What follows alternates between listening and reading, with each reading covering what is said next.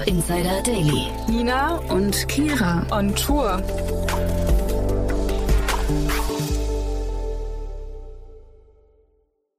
Hallo und herzlich willkommen zu einer neuen und der ersten Folge von Nina und Kira. on Tour. Heute schauen Nina und ich mal bei Fly vorbei, um zu verstehen, wie ein Foodtech denn so arbeitet. Viel Spaß beim Hören und jetzt geht's auch los.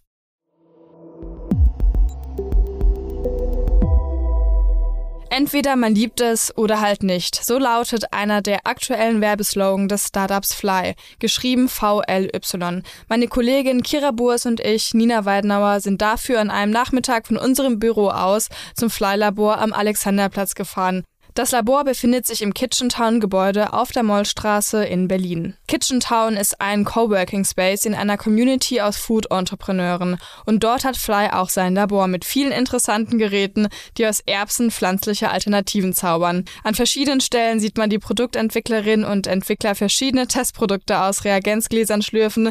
Also das hat es für uns am Ende dann nach einem richtigen Labor aussehen lassen. Aber wir haben bei unserem Besuch nicht nur gestaunt, sondern auch fleißig zugehört und für euch spannende Infos in einem Beitrag zusammengefasst.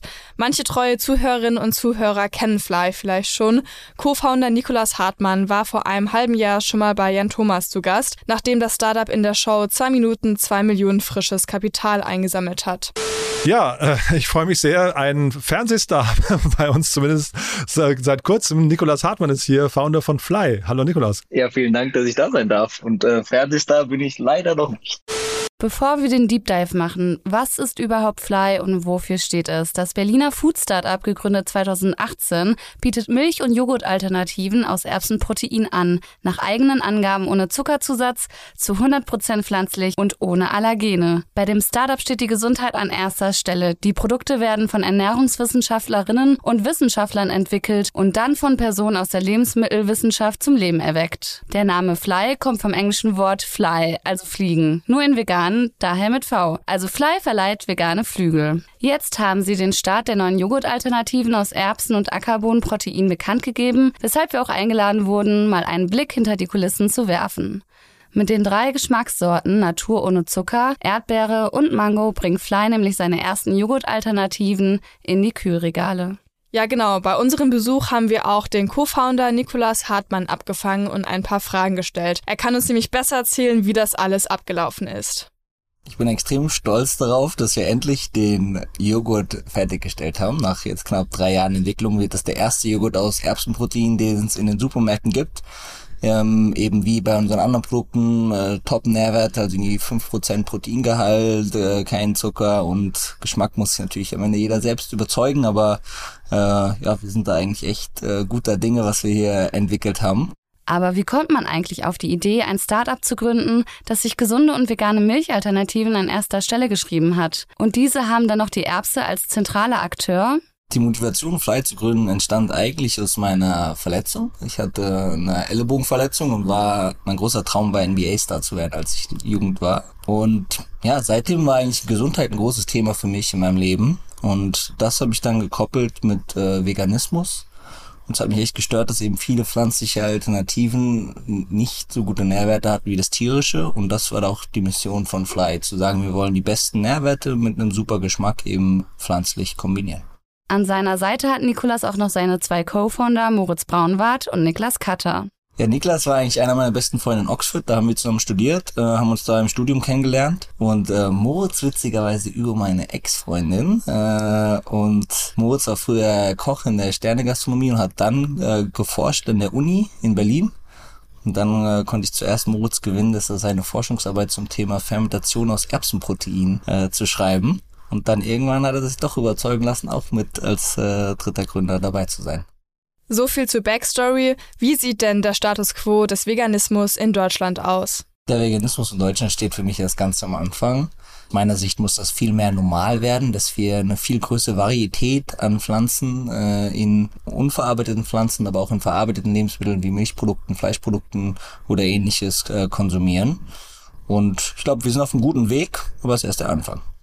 Pflanzenmilch war 2020 das meistverkaufte Produkt im gesamten Markt für pflanzliche Alternativen. In Europa konsumiert mehr als jede zweite Person Pflanzenmilch, allein oder zusätzlich zu Kuhmilch und die Tendenz ist steigend. Das geht aus dem Pflanzenmilchreport 2020 hervor. Die gängigen Milchalternativen sind zum Beispiel Mandelmilch, Hafermilch, Sojamilch, Kokosmilch. Auf der Fleischverpackung steht aber aus Erbsenprotein. Woher kommt der Hype um die Erbse, die man vor allem zuerst nicht in einer Milchalternative erwartet? Das hat uns Gabriela Biel, die Produktentwicklerin von Fly, so erklärt. Like one uh, definite uh, benefit of using peas over, for example, soy, which is still quite a market leader in the plant-based world, is um, the sustainability aspect of it. Like soy is just used for so many purposes, also for animal feed. It's just not, uh, it's becoming not sustainable anymore. So we thought of looking into some other types of source that we could use. And we're also quite happy with the nutritional profile of, of pea protein, which is why the journey started first with milks to offer a better, better alternative to, to soy milk. And now we switched to, to other products like the ready to drink, but also the yogurt, uh, which is done in combination with faba bean, which is yet another super interesting protein source for us over, over soy. Die grüne Hülsenfrucht bietet also eine nachhaltigere Alternative als Soja und gibt den Fly Drinks den wichtigen Proteingehalt. Wo bekommt Fly denn die wichtige Zutat her? all the products, uh, so all the ranges that we have, uh, they were made in Germany. We work with partners here uh, as well. Uh, which is yeah very important to us to really support you know the the local economy and to to produce on spot to reduce the, the transportation as well and reduce our carbon footprint. Fly ist aber nicht das erste Unternehmen, das sich an die grüne Hülsenfrucht gewagt hat. Also wir sind ja nicht die, die Ersten, die Erbsenprotein irgendwie verarbeiten. Es gab schon einige vor uns und es wird auch einige nach uns geben. Es ist halt einfach sehr schwierig und ich glaube, das ist auch der Grund, warum die meisten vor uns damit nicht erfolgreich waren ähm, ist, dass ein, ein sehr eigener Geschmack damit einhergeht. Man muss halt erst lernen, wie man damit umgeht, wie man diesen Geschmack halt so optimiert, dass es halt am Ende im Endprodukt gut schmeckt.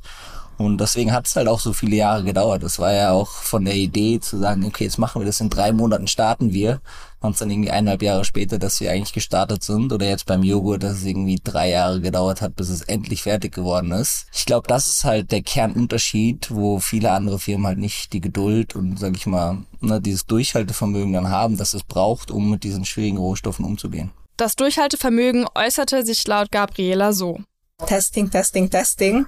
Because when we think of a new product, we usually start from scratch. So we just have a base of ingredients here in, in our lab and we try to think of what could work well together. So starting from protein source, we have so many different types or like even within the, the pea category, there's many different types like of different protein contents and we just try to see what works well together. So for example, with protein, we always start with a protein test, which is basically the, the protein powder di- dissolved in water with some fat.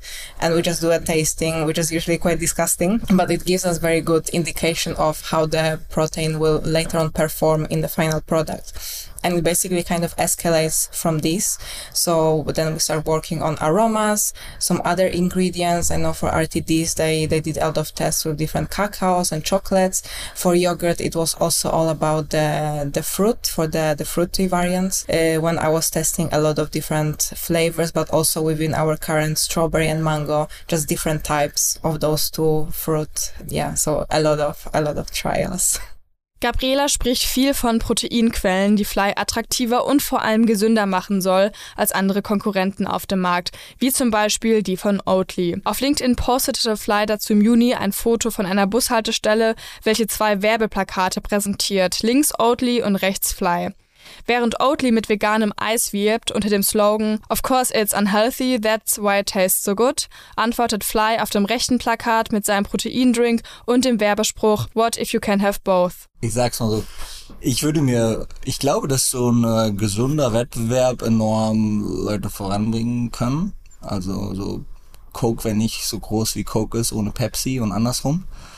Ähm, und sowas hätten wir natürlich auch gerne mit Oatly. Ich meine, aktuell sind wir natürlich nicht so ganz äh, auf der gleichen äh, Größe wie, wie Oatly, aber ich, das war natürlich dann eine Einladung, als sie die, die Eis, äh, die, ihr Eis sehr deutlich beworben haben mit, dass das irgendwie ungesund ist, aber es ist halt Eis und wir halt gesagt haben, nee, als Lebensmittelhersteller ist es eben uns eigentlich sehr wichtig, dass man halt die Gesundheit sehr groß schreibt. Deswegen war das natürlich eine Steilvorlage, um uns zu positionieren, was für uns wichtig ist. Und Oatly hat natürlich einen sehr großen Fokus auf Nachhaltigkeit, ne? also jetzt nicht so diesen Gesundheitsfokus und ähm, dadurch hat es, hat es sich halt perfekt angeboten und ich glaube, so kleine Sticheleien hin und her äh, sind, glaube ich, für beide am Ende eigentlich sehr gut. Ich glaube, wir müssen noch ein bisschen größer werden, so dass Oatly wirklich auch gut zurücksticheln kann, weil wenn sie natürlich so der Große auf den Kleinen geht, ist natürlich immer nicht so, nicht so ausgeglichen. Aber gib uns noch ein paar Jahre, dann äh, spielen wir vielleicht auf dem gleichen Level. Ein Beispiel ist die höhere Mehrwertsteuer. Es ist viel schwieriger für Milchalternativen, sich so durchzusetzen.